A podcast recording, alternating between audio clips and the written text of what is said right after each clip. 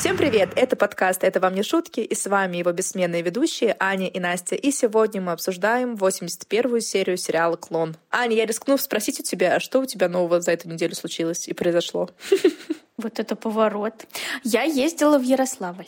Как тебе Ярославль? Очень понравился, хороший город. Там очень классная набережная, мы там справляли Новый год в прошлом году. А мы ноябрьские праздники, и мне очень понравился Ярославль вечером в огнях. Да, да, очень красиво. Маленький, конечно, городочек такой, но очень уютненький. Особенно центр, конечно, просто сказка, просто песня. А у тебя что нового?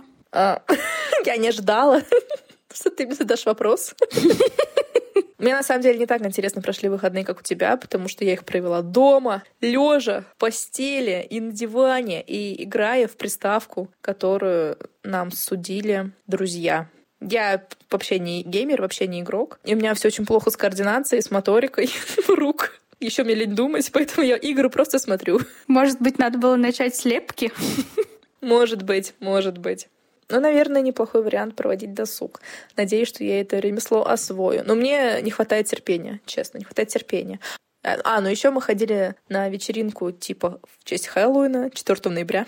но немножечко запоздали. Пост Хэллоуин. И мы с моим молодым человеком оделись в стиле криминального чтива. Я была Мия Уолфейс, как там ее фамилия, а он был ее мужем то бишь моим. Потом грим с него смывали все деревней. Испачкал мне рубашку белую. Но грим у него был хорош.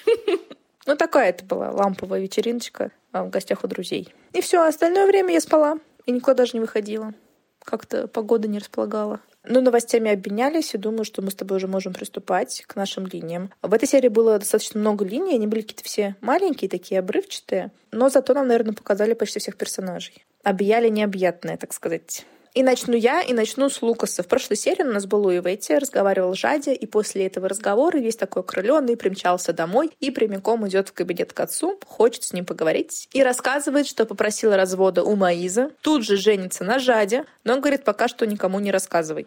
С чего он решил, что он женится на Жаде? Да, он вообще Жаде спросил.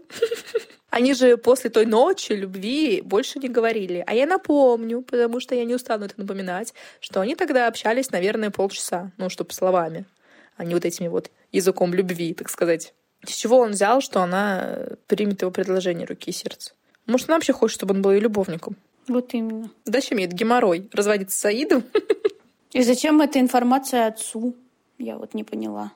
Могу прожать промолчать на самом деле. Просто сказала, я устала жить с Маизой, меня не устраивают наши отношения, и я вот решила развестись. Но он, мне кажется, просто в себе так долго это все держал, так долго под всех подстраивался, и вот просто сказал свое громкое «фи», громкое «не хочу, не буду», и, наверное, хотел выложить сразу всю правду, потому что отец, конечно, все равно рано или поздно бы узнал. Но, опять же, возвращаемся к тому, что Жадит еще ничего не ответила ему. Угу. Точнее, он и даже не спрашивал. Сам что-то себе там выдумал, все решил всех взбаламутил. А взбаламутил отца он сильно. Я тебе сказал, потому что в какой-то мере это касается наших сделок. В какой-то мере? Ты отдаешь себе отчет. Что означает для нас этот контракт? Папа. Ты еще не понял, что нам удалось открыть двери Ближнего Востока для наших предприятий? Послушай. Мы долго выстраивали эту стратегию. Никогда еще мы не были так близко к этому рынку. А ты приходишь с подобным заявлением? Я говорю не о делах, а о своей жизни. Тебе уже не 18. Ты не мальчик. Что опять случилось? Я пойду туда. Может, я? Нет-нет, останься, я сам. Лука зашел, и они снова стали ругаться. Я так и думала. Я и близко не подойду. Безответственный. Я ответственный. Безответственный, я уверен. Леонидас, что такое? Послушай, Лобату, только послушай. Он спутался с женой нашего будущего компаньона. Нам только не хватало, чтобы наша компания была в конец опозорена. Ты шутишь, Леонидас? Нет, он сказал, что женится. Спроси у него сам. Великолепный диалог. Великолепен Леонидас в своих отцовских чувствах. Наверное, Леоница тут можно немножко понять, потому что он, в принципе, у нас человек эмоциональный. А тут, получается, ему еще говорят то, что ставит под удар его компанию, его репутацию, все то, зачем он так долго работал, тем, чтобы стать номер один на Ближнем Востоке, наверное, или я не знаю что. Но в то же время он настолько нечувствителен к проблемам Лукаса, к чувствам Лукаса и к желаниям Лукаса. Он, наверное, за все эти годы ни разу не спросил, чего Лукас хочет на самом деле. Лукас — это просто функция, замена Диогу, которая поможет ему дальше выстраивать свою империю во имя денег, славы Ну и того, чтобы публиковали в газетах. Потому что мы помним, что Феррас у нас не сходит с первых полос. А Локусу, возможно, на самом деле нужно было как-то к этому подойти более мягко, что ли, знаю, наверное, характер Леоиндеса. И получше все это дело спланировать. Как минимум попросить Джади выйти замуж за него, построить план, как э, вызволить ее из лап Саида, как разрулить всякие юридические тонкости насчет опеки над дочерью Жади. В общем, нужно, наверное, это как-то было сделать более сбалансированно, более грамотно, более рационально. Хотя бы потренироваться перед зеркалом. Как минимум. Но в то же время мы знаем и Лукаса, который у нас весь такой нежно витающий в облаках, который очень редко думает наперед. Мы можем наблюдать на протяжении всех 80 выпусков. Очень редко человек это думает наперед. И сложилось все так, как сложилось. Один орет, другой отбивается, и понять друг друга они не могут, и принять тоже. Продолжают они кричать на весь дом. Лукас винит отца во всех своих неудачах и страданиях. И Леонида своим ушам поверить почему-то не может. Мол, как так, все для тебя, все ради тебя, если бы не я, где бы ты там был? Принчал бы там в метро московском на своей гитаре. Ну а Лукасу-то и нужно было на самом деле бренчать в метро в московском на гитаре, потому что все вот эти бизнесы, все вот эти вот экспорты, импорты и ставки на них его не интересуют и не интересовали. А тут, получается, гитару отняли, и засунули в компанию, еще и на Маизе женили. Но Леондис, правда, отрицает свое влияние на брак Лукаса и Маиза, и вообще свое влияние на Лукаса он тоже как бы не особо-то признает. Говорит, что ничего его никогда не заставляло, а просто открыл ему глаза, то, что нужно делами настоящими заниматься в этой жизни, а не всякими твоими творческими прибабасами. И на Маизе тем более не заставлял жениться. Просто он сказал, что она хорошая девушка, так Лукас сам ее привел в дом, сам с ней начал встречаться и сам сделал ей предложение. И, наверное, часть про отношения Лукаса и Маиза. На самом деле так начиналось все с подачи Лукаса. Да, там Маиза, наверное, немножко на него присела, насела. Но, в принципе, Леондис поначалу не принимал какого-то особого участия в их отношениях, если не ошибаюсь. Как думаешь? Да нет, как-то не принимал. Там Далва, активное участие принимала. А Леонидас просто принял эту девушку и ничего не говорил. Он свое четкое фи сказал по поводу Жади, и то только потому, что Лукас не смог нормально до того донести, что ему нужно. Да, да, да. Опять же, возвращаемся к тому, что Лукусу нужно как-то получше работать над своей речью и над донесением своих мыслей. Как-то, может быть, во-первых, готовить человека к ним, во-вторых, как-то, наверное, более красиво это упаковывать и более логично. Единственное, что могу сказать, что Леондис на самом деле начал вмешиваться в отношения и Маиза потом. Помнишь, когда они должны были пожениться? Да, он им не дал развестись, да. Он не дал им развестись. Сначала так просто, потом она забеременела. И тут он, конечно, да, уже начал прям откровенно лезть к ним в постель, к ним в жизнь. Не дает им съехать из дома. Хотя они, наверное, особо не хотят, но, во всех случаях, Лукас. А у Маиза нет права голоса в этом доме. Но поначалу, когда только Лукас привел Маизу в дом, Леондис просто был к ней благоприятно настроен. Но жениться он не заставлял на ней до момента свадьбы. Лопату там смешно пытается их помирить, что-то там пытается каждому сказать, до каждого достучаться, но они просто в своих орах, в своих истериках на него даже внимания не обращают. Леонидас там потом уже в конце трагически просит дождаться сначала его смерти и уже потом рушить его компанию, его империю. В итоге они, конечно, ни до чего не дошли, но градус вот этой вот баталии повысился просто критически. Лукс кричит, что сделает так, как он считает нужным, и Леондис кидает ему в спину, что если он не откажется от этой женщины, то он, Леондис, впервые пойдет против сына. Лукас ничего не ответил и умчался в свою спальню. Леонидас в гостиной садится на диван, весь уже начинает успокаиваться, потому что, судя по всему, это была большая нагрузка на сердце, и вспоминает Диогу. Говорит, что вот Диогу-то все унаследовал от отца. И характер, и деловую хватку, и рационализм. И такими бы глупостями он не занимался. Ни в коем случае не стал бы предавать компанию, делая всей жизни отца ради какой-то там вертихвостки из Марокко. А Лукаса в его спальне пытается успокоить Далва, но Лукас кричит, что отец предпочел бы, чтобы погиб Лукас, а не Диогу в той аварии. Мой отец никогда не одобрял моего образа жизни. Мне пришлось попытаться стать похожим на Диогу, чтобы он сильнее любил меня. Лукас. И вот чего я достиг, Далва. Меня уже нет, но мне не удалось превратиться в Диогу. Я кажусь старше, чем есть на самом деле. Меня ничто не волнует. Моя жизнь — это бессмысленный отсчет дней. Сынок. Я потерял вкус к жизни. Потерял. И все из-за этой женщины. Она проклятие твоей жизни. Может быть. Но жизнь дает мне еще один шанс, и я его не упущу. Я буду делать то, что мне нужно, а на остальных наплевать. На кого наплевать? Я специально вставила эти слова Лукасу, это коротенькое аудио, потому что мне тут его на самом деле стало жалко, и тут я могу, наверное, ему посочувствовать, его понять. Мы, мне кажется, уже много раз это обсуждали, что Лукаса всегда задвигали Диогу и при жизни, и уж тем более, когда Диогу умер и стал просто недостижимым идеалом в глазах всех окружающих, и в том числе Лукаса в первую очередь. И Лукас, судя по всему, не чувствовал никогда любви от отца, признательности от отца, только постоянно какие-то упреки, постоянно какие-то пинки, не физические, так моральные. И вот он говорит, что он пытался стать похожим на Диогу, чтобы отец его любил. То есть я уверена, что Леонидас любит, конечно, обоих сыновей. Но проблема в том, что он не может Лукусу нормально это показать. Потому что Лукус, он более чувствительный мальчик, чем Диогу, и нужно как-то, наверное, было другой подход к нему выработать. А Леонидас не счел нужным вникать там в проблемы и душевные муки сына второго. И вообще тирада Лукаса выдает как будто бы какую-то депрессию, что ли.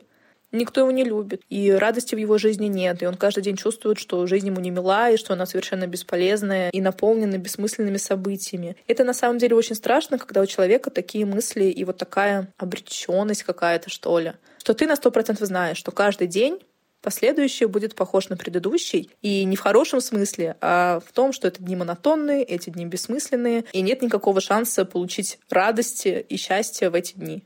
А тут у него Жади замаячила на горизонте, он сразу весь такой подсобрался, сразу весь такой подпрыгивает от счастья, от радости, и готов уже на какие-то свершения, и готов уже разводиться, все бросать, и всю свою работу, и свою жену, и свою дочь, и бежать за этой женщиной на восток, и вообще все что угодно ради нее. И мне кажется, что это не столько от того, что он по-настоящему ее любит и любил все эти ее годы, а скорее от того, что ему настолько опостылила его вот нынешняя жизнь, вот это скучное, это никчемное, ну, в его понимании, жизнь обычного офисного клерка, хотя он топ-менеджер.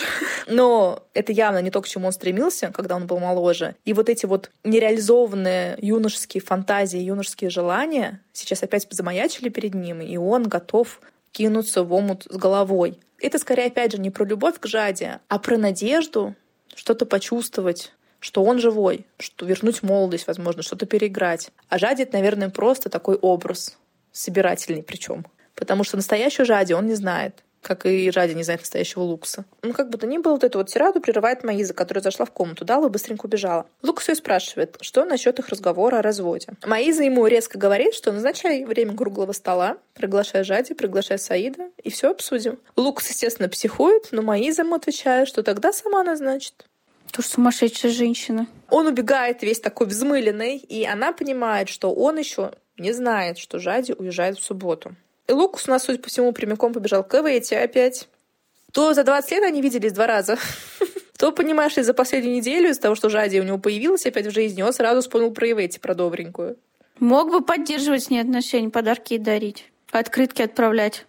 Вот вот и не говори. А его не было, получается, ни на свадьбе Ивейте, ни на дне рождения крестника. Это я просто опять выпуски недавно переслушала, и там как раз была свадьба Эвейти и день, и день рождения Лео. И она, получается, пригласила вообще всех-всех подряд на свадьбу, там, деловых партнеров, секретарей Леонидаса, а Лукса не пригласила. И на день рождения Лео она пригласила всех-всех-всех, в том числе Лабату Леонидаса, а Лукса не пригласила.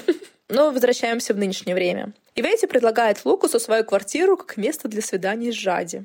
Он ей говорит, что она очень добра, и Ветти ему отвечает, я просто люблю смотреть на счастливые лица, люблю помогать в любви. Ну, собственно, в этих отношениях каждый имеет свою выгоду. И Ветти звонит Жаде и назначает встречу на завтра на три. Говорит, что рядом с ней Лукас, и он передает, что он тебя любит. И Жади ему отвечает, что тоже очень сильно его любит. Зачем? Почему? Для чего? Потому что мы помним, что Жади собирается возвращаться в Марокко с Али только ради того, чтобы убежать от Лукаса и убежать от этих чувств. И она у нас громогласно заявляла, что забыла один раз, забудет и второй раз. То есть она определенно, как будто бы что следует из ее слов, из ее слов, которые она сама говорила, не хочет поддерживать в себе вот этот огонь чувств, не хочет понапрасну надеяться и не хочет ломать свою жизнь и жизнь своей дочери. А тут, получается, она вся такая размокла, растаяла в этой трубке и говорит, что тоже очень его любит. Не может себя контролировать. Ну и причем зная, что она вот уезжает завтра, наверное, да, как раз. Ну, об этом попозже. Ну а теперь время другого героя-любовника, а именно Жади, который в гостинице с Саидом. И тот ей сообщает, что встретил жену Лукаса. Жади, конечно, сразу начинает нервничать и спрашивает, где. И он ей рассказывает, что видел ту в баре и что она ему назначила встречу, чтобы обсудить этот злосчастный ремонт. Жади сразу ему делает замечание и говорит, что он никуда не пойдет. И Саид у нее так лукаво интересуется, почему же он туда не пойдет. А сам про себя думает, что Жади его ревнует. Тут Жади начинает очень палиться. У нее нервно забегали глаза, и она спрашивает, она тебе что-то рассказала? Саид у нас спокоен, как удав, и отвечает, что нет, ничего она мне не рассказала, но, возможно, она видит во мне родственную душу, потому что, как и я, чувствовала себя на вторых ролях.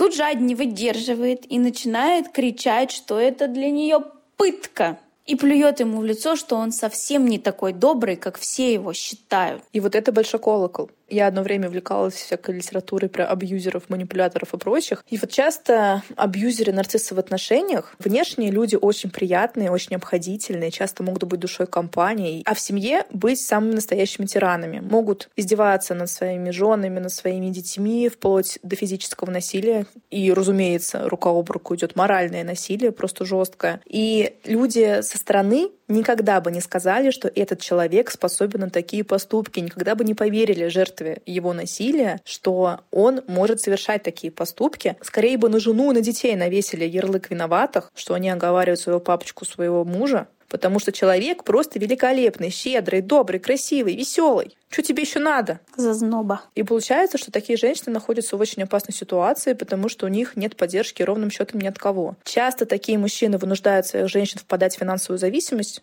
от него. То есть сначала он говорит, что я тебя люблю, поезд куплю и луну с неба достану, ты, пожалуйста, не работай. И женщина радостная сидит дома, хранит очаг, рожает детей, а потом там через 10, 15, 20, 30 лет оказывается, что у нее нет никаких навыков никуда пойти работать, у нее нет денег, чтобы уйти от этого мужа тирана. И вокруг никто ее не поддержит, никто ей не верит. Получается, у нас Саид как из методички. Да, возможно, да. Потому что то, что он делает с Жади последние серии, это можно трактовать как моральное насилие. У них вроде бы все было хорошо. Нам показывали в начале, когда только прошло 20 лет, что они весело танцуют и общаются друг с другом. В то же время он все эти годы вынашивал в себе то ли планы мести, то ли вот такую прям жуткую черную ревность и ненависть по отношению к Лукасу. И как только ему предоставился шанс ткнуть Жади в ее больное, в ее воспоминания о Лукасе, он сразу же этим шансом воспользовался. И не просто воспользовался, а притащил свою жену на другой край света, заставил ее идти на встречу с Лукасом и с его семейством, заставил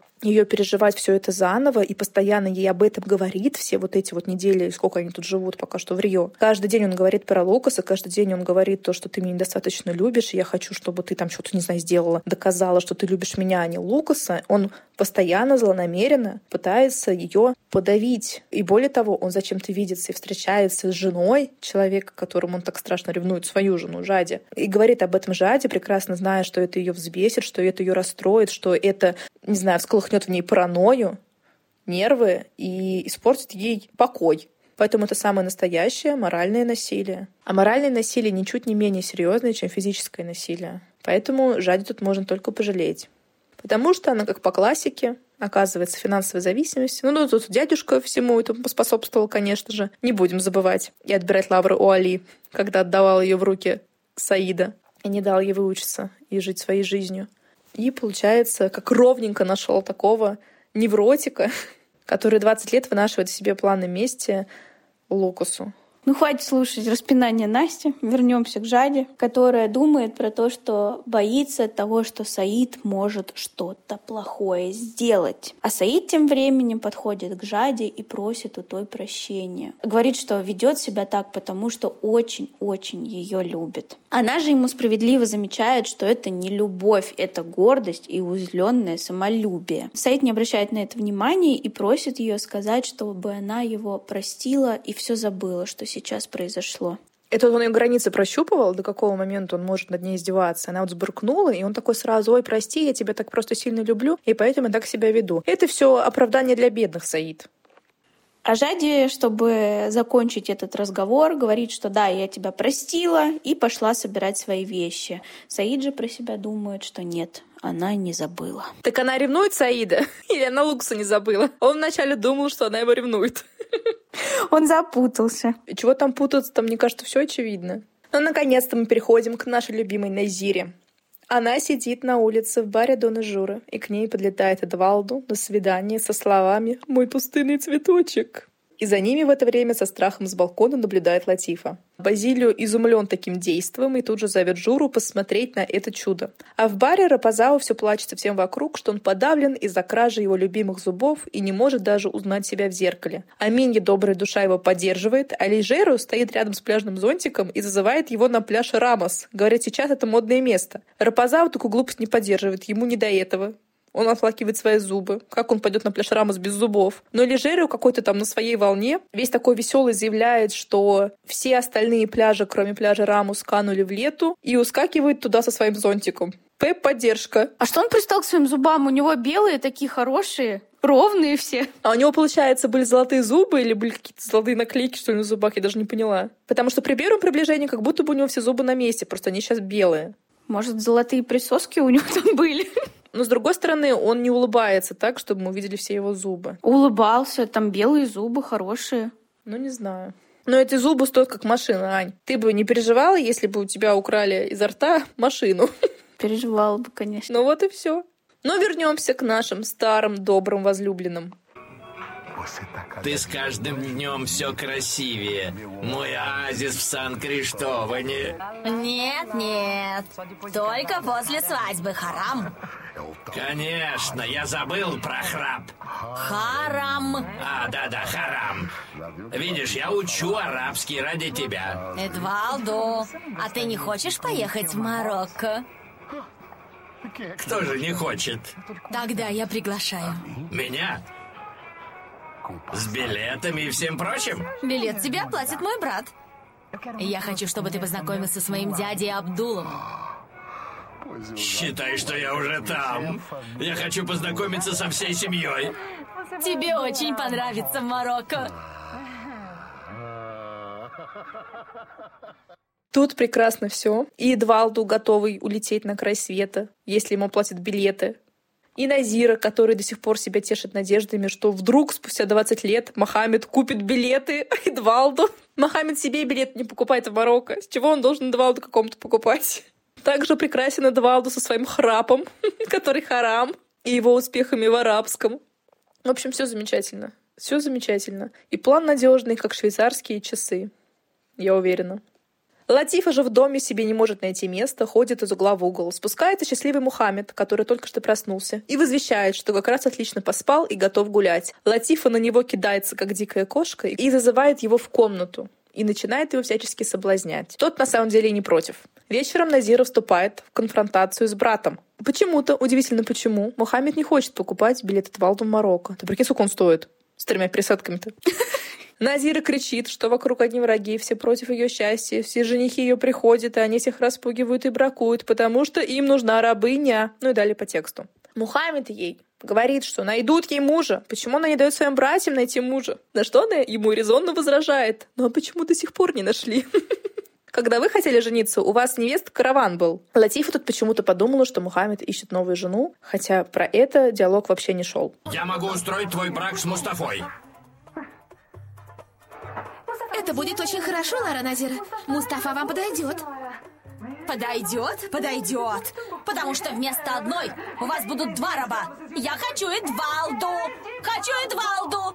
С Эдвалду я хоть избавлюсь от вас. Надоели вы мне все. Спокойно, Назира. Назира, я поговорю с дядей Абдулом. Если он скажет, чтобы мы купили билет, мы купим. Если он откажется, не купим. Но ты соглашаешься в любом случае. Хорошо? Чтоб вам сгореть в адском пламени! Чтоб вам сгореть в адском пламени! В судный день я непременно буду там свидетельствовать против вас! Обещаю! Лара Назира,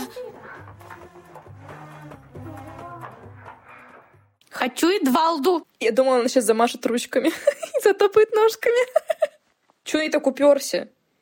Там как минимум еще мир уходит по улицам. Но мир ее на свидание не зовет. Но, может, надо побольше на улице сидеть. И позовет.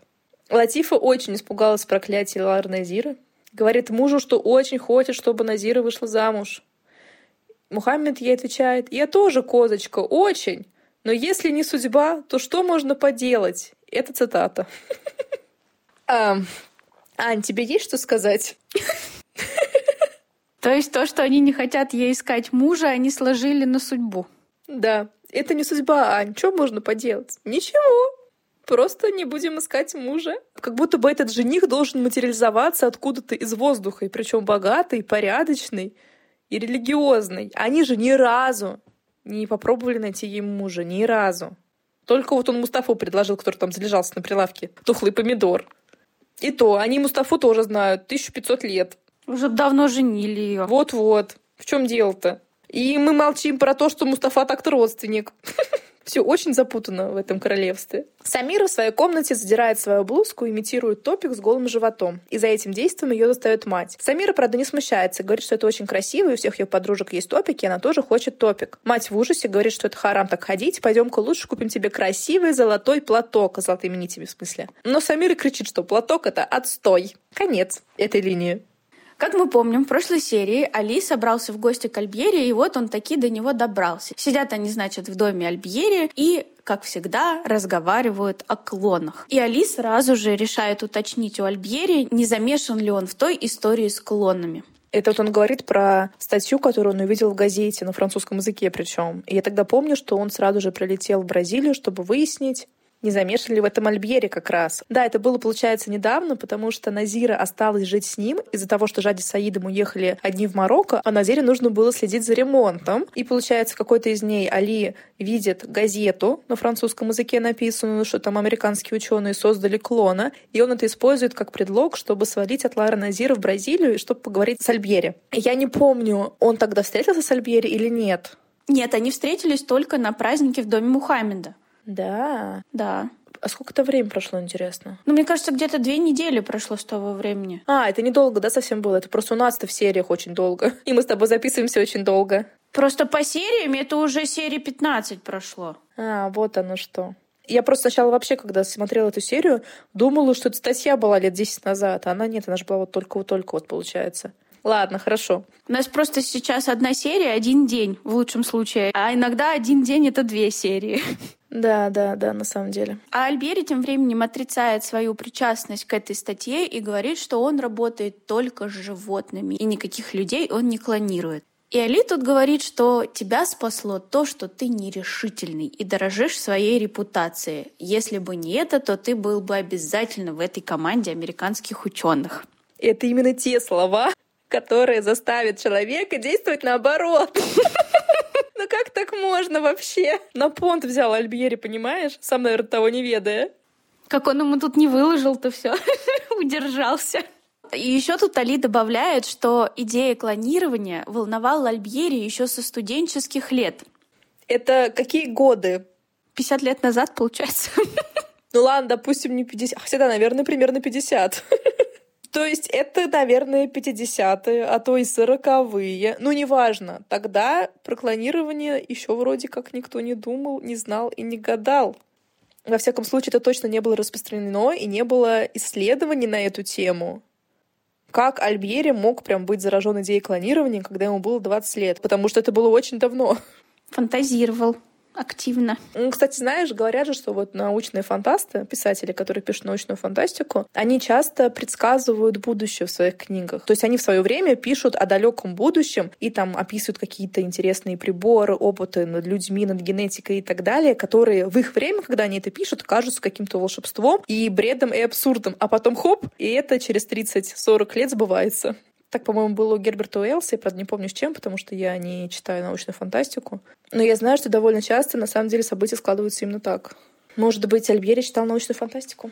Ну, вернемся к нашим друзьям, где Али, непонятно с чего, решает спросить у Альбьери, а может ли такое быть, что в мире уже существует взрослый клон? И Альбьери, вместо того, чтобы ответить, начинает с предыстории. В 1978 году некий американский журналист Дэвид Рорвик опубликовал книгу в его образе, якобы на реальных событиях, где описывает, что к нему якобы пришел миллионер в 1973 году и сказал, что хочу сына свою копию. И этот Дэвид Рорвик как будто бы участвовал в этом эксперименте наряду с генетиками, не знаю, что он там делал, я в это не вникала. Ученые извлекли клетку из этого миллионера и сделали эмбрион, нашли суррогатную мать, азиатскую женщину, и книга была опубликована уже после рождения этого якобы здорового ребенка клона. Эльбери тут добавляет, во всяком случае, так сказано в книге. Али недоверчиво спрашивает, тут не фантастика ли это научная? Но Альбери отвечает, что книга опубликована очень серьезным издательством Липин Код, и оно не публикует фантастику. И Альбери в эту историю 100% верит и заключает, что клону сейчас 23 года. На самом деле, Альбере нужно было бы сделать факт-чекинг. Потому что, да, эту книгу опубликовало издательство, которое занимается публикацией больше научных каких-то книг, но в то же время эта книга судом была признана мистификацией, потому что ее прочел какой-то британский ученый и понял, что в этой книге очень много используется положений и примеров из его диссертации, которую он как раз писал по клонированию. И этот британский ученый подал в суд на издателя этого Рорвика, как раз Липпенкота. Суд рассмотрел всю доказательную базу, принял во внимание то, что у Рорви, кроме его слов и росскази, нет ни одного документа, подтверждающего, что вообще был ли мальчик, так сказать, был ли ребенок, был ли такой эксперимент. И суд встал на сторону британского ученого и признал эту книгу мистификацией и мошенничеством. А когда это все происходило? Это все происходило, получается, как раз после публикации в 1978 году. Это растянулось на несколько лет. Насколько я понимаю, итогового решения по этому делу так и не было. Потому что потом обвинение переквалифицировали как вторжение в частную жизнь. То есть это не облагается таким большим штрафом, это не облагается каким-то тюремным сроком. И издатель этой книги, этот Липпенкот, согласно этому постановлению судебному, досудебному, заключил соглашение, что должен выплатить 100 тысяч долларов этому ученому и публично заявить о том, что что книга подделка. Но каким-то образом и на досудебном производстве, и во время судебного разбирательства, и после него не было никаких представленных доказательств, что эта книга подделка или ложь, и все. И на этом все концы обрываются, то есть непонятно, чем это закончилось. Но так или иначе... История такая была, и, скорее всего, про нее все знают кроме Альбьери, который свято верит в эту книгу. Совершенно верно. То есть уже к 2001 году уже было прекрасно известно, что все это фальсификация, вымысел и сказка, и все. Все научное сообщество это признало, и никто не поверил Рорвику. Но опять же, он просто американский журналист. Он романист. Рорвик, конечно же, отрицал, что он там намошенничал, наобманывал людей. Но в то же время доказательств он так по сей день и не представил. Поэтому, как говорится, выводы делайте сами. Мне кажется, Альбери просто хочется верить в клонов. Он поэтому и верит все, что он слышит и увидит. Ну а тем временем разговор Али и Альбьери, как всегда, заканчивается лекцией Али о религии и Боге, и что нельзя смешивать науку и Бога. А наверху Эдна уговаривает Алисинью спуститься вниз, потому что Эдна очень хочет повидаться с этим другом Альбьери. Из этого разговора мы так понимаем, будто Эдна еще с ним не знакома, хотя Эдна с ним познакомилась на празднике у Мухаммеда. Да, точно, они что точно должны были увидеться. Эдна же там была. Она же там тогда танцевала с Латифом. Да. А еще разве Альбери и Эдна в Марокко не летали на медовый месяц? Нет. Нет? Ну ладно. А, нет, подожди. Нет, не было. М, почему ты так подумала, не знаю. Может, Альбери один летал, ее бросил. Алисиня говорит, что не хочет никуда спускаться и лучше закончит тут дела. А дела у них были самые приинтереснейшие. Они складывали носочки в кулечки. Эдна решила все-таки оставить это супер занятие и пошла вниз к мужчинам. А Алисинья, не успев остаться одна, тут же полезла шарить по ящикам в комнате Эдны и Альбьери и сразу же нашла ежедневник Альбьери, который тот от нее теперь тщательно прячет. Открыла его, а там куча фотографий Дьогу. И Алисинья уже, видимо, знает, кто такой Лео, потому что про себя подумала, что здесь много фотографий этого мальчика Лео.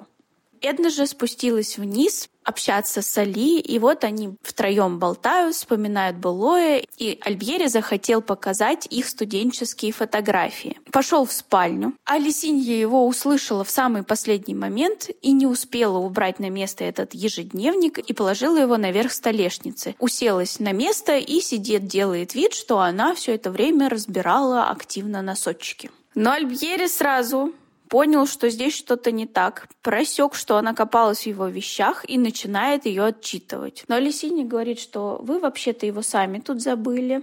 Альбьери ей кричит, я не мог, я ничего не забываю. И Алисинья говорит, что значит тетя забыла.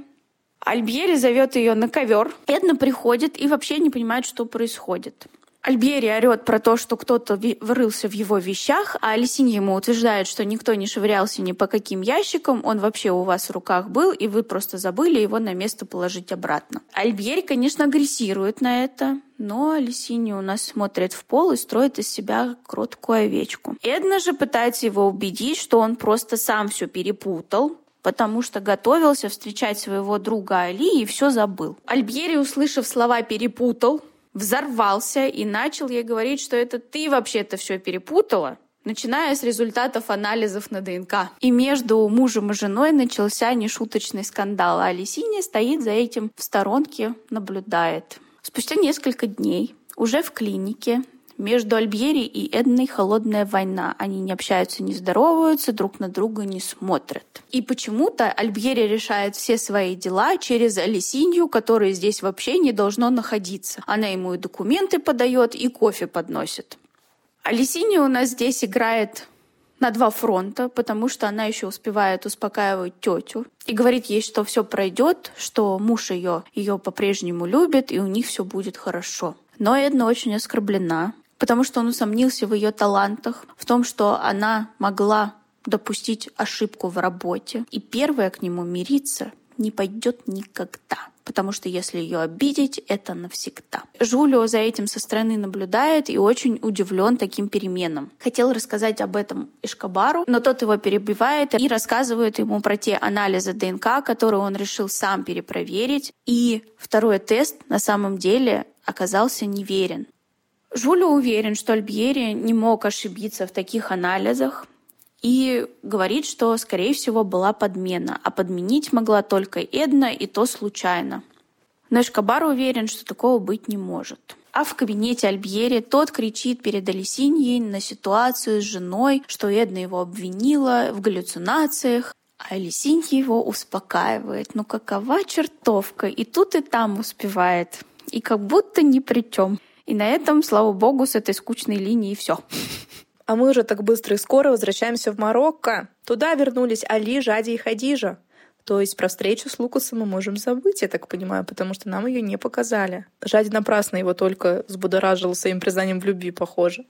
Весь дом, конечно же, празднует. Жади, кстати, очень веселая, счастливая, такая вся летящая. То есть вообще не кажется, что она что-то там в этой Бразилии пережила. Хадижа, естественно, всем хвалится вокруг своим новым золотом, который ей накупил папочка в Бразилии. В гостиной Али сообщает вести из Бразилии. Говорит, что у Саида все отлично, замечательно, успешно, и после заключения контракта с Феррасами он займется поисками дома в Бразилии. Так что, говорит, у нас будет свой дом в Рио, Абдул. А Али каким боком к этому дому? У нас свой дом, еще и Абдул. Ну вот они, видишь, как на горбу своих родственников более успешных любят ездить. Хотя, справедливости ради, Али часто выручал семейство Рашидов, в сложных для них ситуациях. Так-то и Латифа у него рожала, жила, когда была беременна. И Жади постоянно у него тусуется. И вот он наконец-то решил взять плату. Али замечает, что Сумай в платке, но Сумай же давно в платке довольна. Нет. Сумая надела платок, когда Назира следила за ремонтом. А, то есть когда уже Али как раз сбежал в Бразилию, да? То есть на самом деле совсем немножко времени прошло, что ли? Ну, мне кажется, прошло где-то две с половиной, три недели максимум. А мы с тобой это записывали полгода. Абдул тут же сообщает, что присматривает ей уже мужа, но Али замечает, что это совсем рано. Нет, нет, пророк говорит, что надо женить детей рано, прежде чем они оторвутся и начнут делать неположенное, следуя дурному примеру. Абдул, я живу в согласии со священной книгой, Али. Я тоже. Но ты даешь очень уж узкую интерпретацию слов Аллаха. Слова Аллаха не меняются от интерпретации. Именно поэтому они написаны по-арабски, чтобы никто не сомневался, что же именно написано. Нет, я не сомневаюсь. Аллах, я еще не ослеп и не оглох. Я тоже. Я еще не ослеп и не оглох, но твои интерпретации, Абдул... Это они вот буквально только встретились. Зурайда же все радуется, что наконец-то все вернулись в родное гнездо. Жади увела ее в спальню и рассказала, что видела Лукаса. Вся сияет, как начищенный сапог. Зурайда в ужасе от этих новостей спрашивает, что же она такое наделала? И тут Жади меняется в лице просто за секунду, за долю секунды, и начинает кричать, что это Саид ее на это толкнул, а она вообще не хотела. А по ней не скажешь вот сейчас.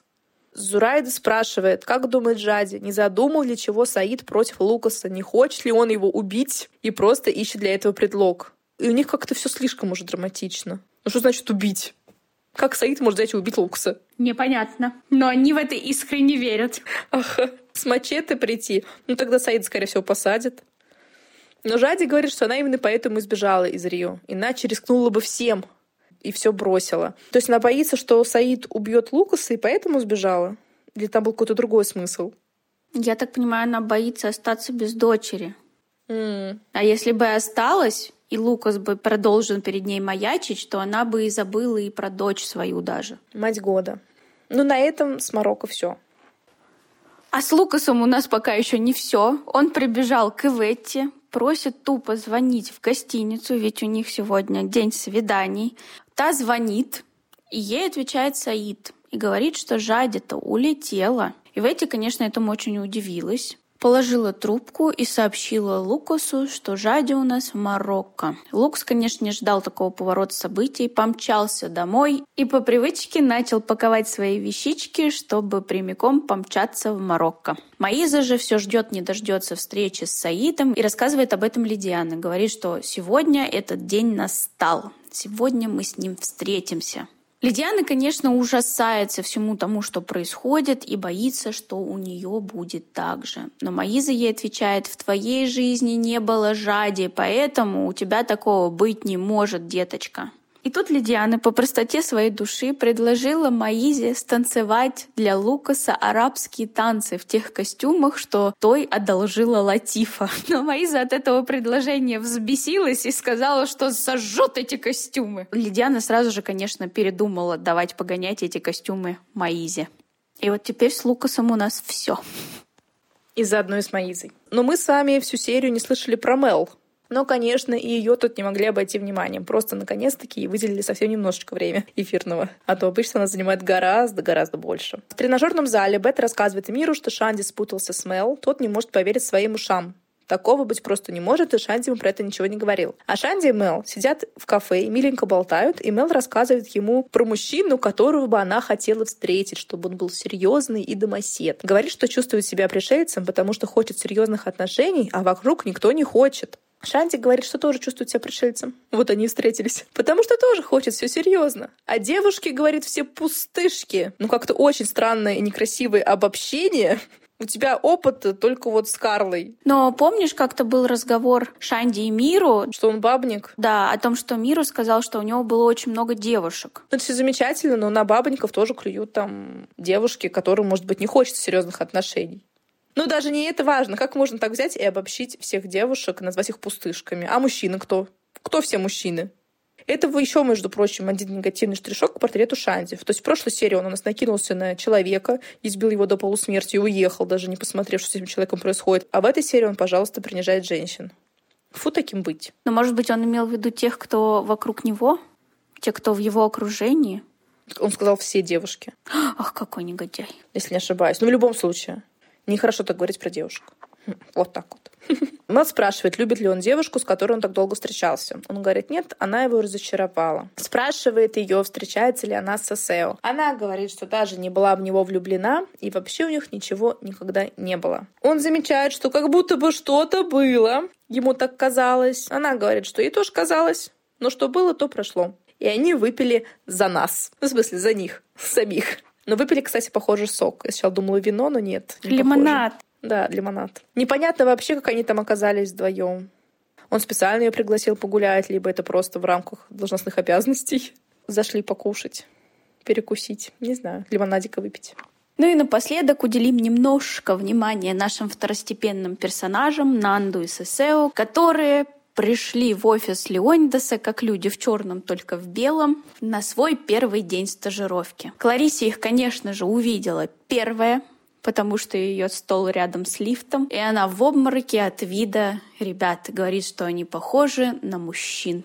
Сразу же запретила им называть себя тетей и наставляет их на хорошую работу. Привела их в кабинет Карл, которая будет их наставницей. А там еще и Тавинью и представляет этих стажеров. Сосео, конечно же, здоровается с отцом по привычке «Привет, папа», а Нанду говорит ему «Здравствуй, дядя». Лицо у Тавинью при этом перекосило, как будто он съел лимон.